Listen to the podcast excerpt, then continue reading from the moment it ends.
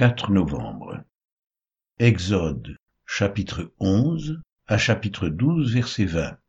Psaume 44, Acte 5, verset 12 à 42. Exode, chapitre 11. L'Éternel dit à Moïse, Je ferai venir encore une plaie sur Pharaon et sur l'Égypte. Après cela, il vous laissera partir d'ici.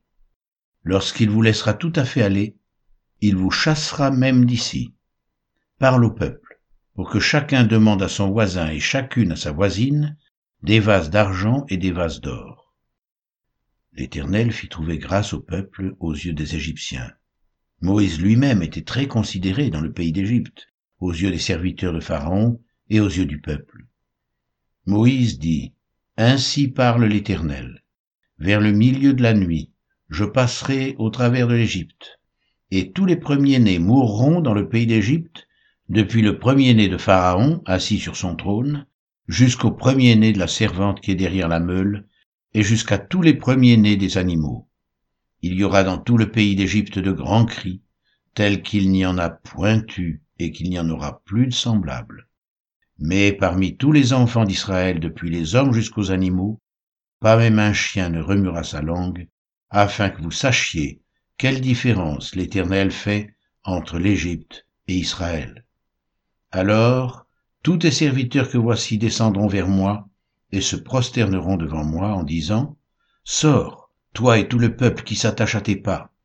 Après cela je sortirai. Moïse sortit de chez Pharaon dans une ardente colère. L'Éternel dit à Moïse, Pharaon ne vous écoutera point, afin que mes miracles se multiplient dans le pays d'Égypte. Moïse et Aaron firent tous ces miracles devant Pharaon, et l'Éternel endurcit le cœur de Pharaon, qui ne laissa point aller les enfants d'Israël hors de son pays. Exode chapitre 12, versets 1 à 20. L'Éternel dit à Moïse et à Aaron dans le pays d'Égypte, Ce mois-ci sera pour vous le premier des mois. Il sera pour vous le premier des mois de l'année. Parlez à toute l'assemblée d'Israël et dites, le dixième jour de ce mois, on prendra un agneau pour chaque famille, un agneau pour chaque maison.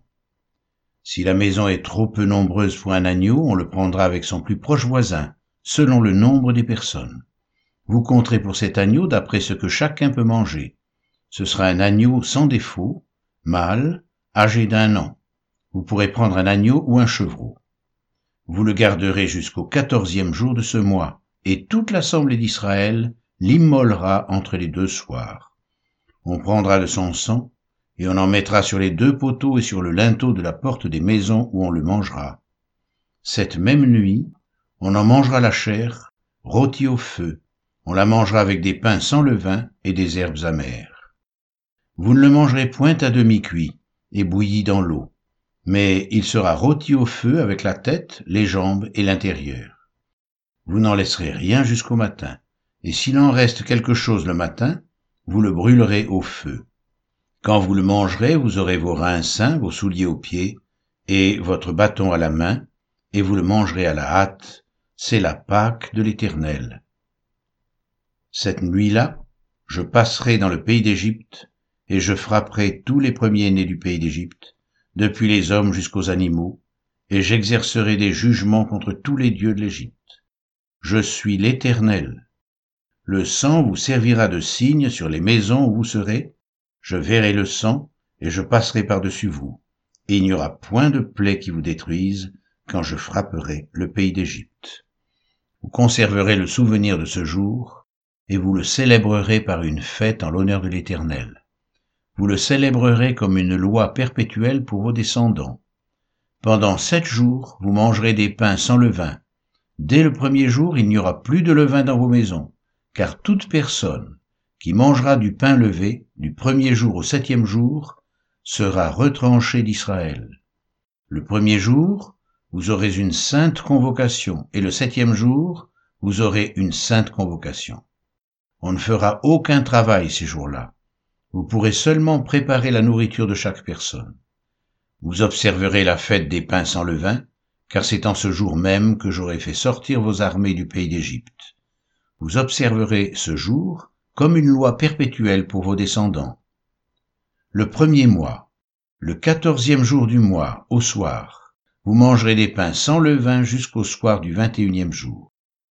Pendant sept jours, il ne se trouvera point de levain dans vos maisons, car toute personne qui mangera du pain levé sera retranchée de l'assemblée d'Israël, que ce soit un étranger ou un indigène. Vous ne mangerez point de pain levé, dans toutes vos demeures vous mangerez des pains sans levain. Psaume 44 Au chef des chantres, des fils de Corée, Cantique. Ô Dieu, nous avons entendu de nos oreilles, nos pères nous ont raconté les œuvres que tu as accomplies de leur temps au jour d'autrefois. De ta main tu as chassé des nations pour les établir, tu as frappé des peuples pour les étendre. Car ce n'est point par leur épée qu'ils se sont emparés du pays, ce n'est point leur bras qui les a sauvés, mais c'est ta droite, c'est ton bras, c'est la lumière de ta face parce que tu les aimais. Ô Dieu, tu es mon roi. Ordonne la délivrance de Jacob. Avec toi, nous renversons nos ennemis, avec ton nom, nous écrasons nos adversaires. Car ce n'est pas en mon arc que je me confie, ce n'est pas mon épée qui me sauvera, mais c'est toi qui nous délivres de nos ennemis et qui confonds ceux qui nous haïssent. Nous nous glorifions en Dieu chaque jour, et nous célébrerons à jamais ton nom. Cependant, tu nous repousses, tu nous couvres de honte, tu ne sors plus avec nos armées, tu nous fais reculer devant l'ennemi, et ceux qui nous haïssent enlèvent nos dépouilles. Tu nous livres comme des brebis à dévorer, tu nous disperses parmi les nations, tu vends ton peuple pour rien, tu ne l'estimes pas à une grande valeur. Tu fais de nous un objet d'opprobre pour nos voisins, de moquerie et de risée pour ceux qui nous entourent. Tu fais de nous un objet de sarcasme parmi les nations, et de hochement de tête parmi les peuples. Ma honte est toujours devant moi, et la confusion couvre mon visage à la voix de celui qui m'insulte et m'outrage, à la vue de l'ennemi et du vindicatif. Tout cela nous arrive sans que nous t'ayons oublié, sans que nous ayons violé ton alliance. Notre cœur ne s'est point détourné, nos pas ne se sont point éloignés de ton sentier, pour que tu nous écrases dans la demeure des chacals, et que tu nous couvres de l'ombre de la mort. Si nous avions oublié le nom de notre Dieu, et étendu nos mains vers un Dieu étranger, Dieu ne le saurait-il pas, lui qui connaît les secrets du cœur? Mais c'est à cause de toi qu'on nous égorge tous les jours, qu'on nous regarde comme des brebis destinées à la boucherie. Réveille-toi, pourquoi dors-tu, Seigneur? Réveille-toi, ne nous repousse pas à jamais. Pourquoi caches-tu ta face? Pourquoi oublies-tu notre misère et notre oppression?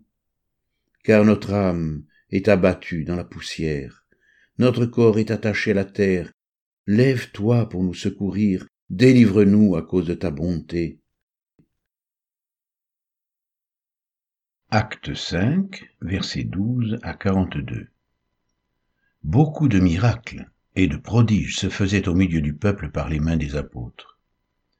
Ils se tenaient tous ensemble au portique de Salomon, et aucun des autres n'osait se joindre à eux.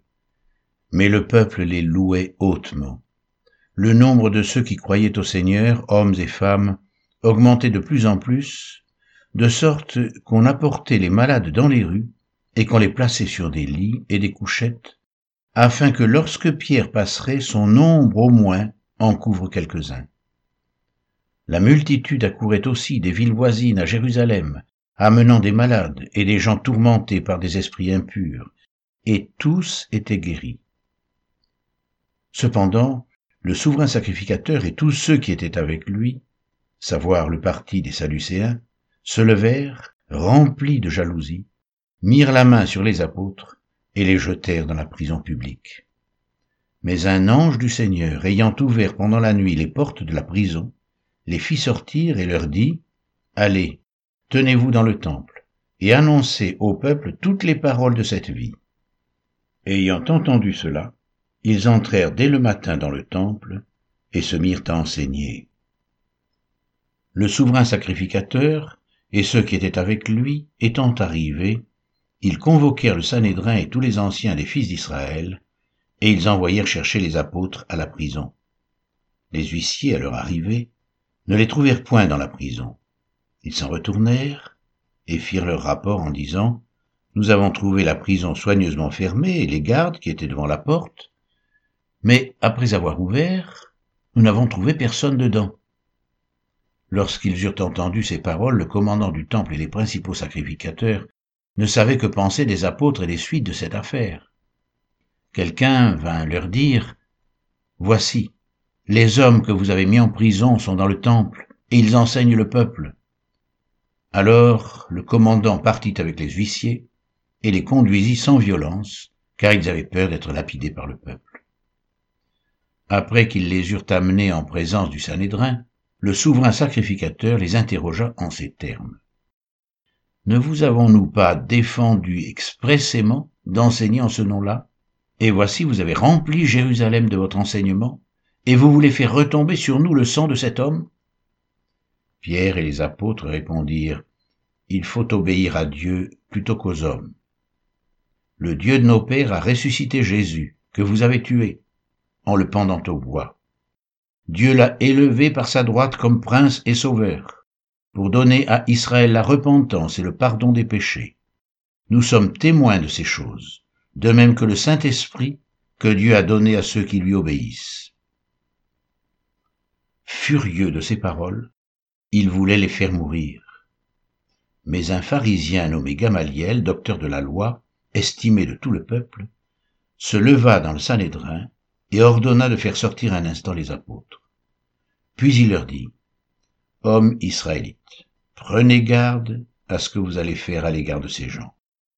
Car il n'y a pas longtemps que parut Teudas, qui se donnait pour quelqu'un et auquel se rallièrent environ quatre cents hommes.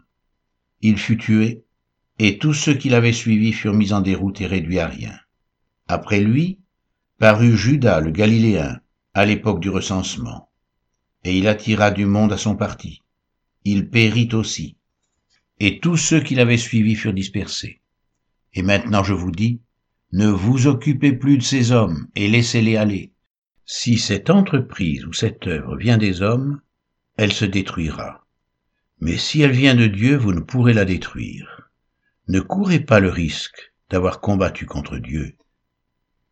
Ils se rangèrent à son avis, et ayant appelé les apôtres, ils les firent battre de verges, ils leur défendirent de parler au nom de Jésus, et ils les relâchèrent. Les apôtres se retirèrent de devant le Sanhédrin, joyeux d'avoir été jugés dignes de subir des outrages pour le nom de Jésus.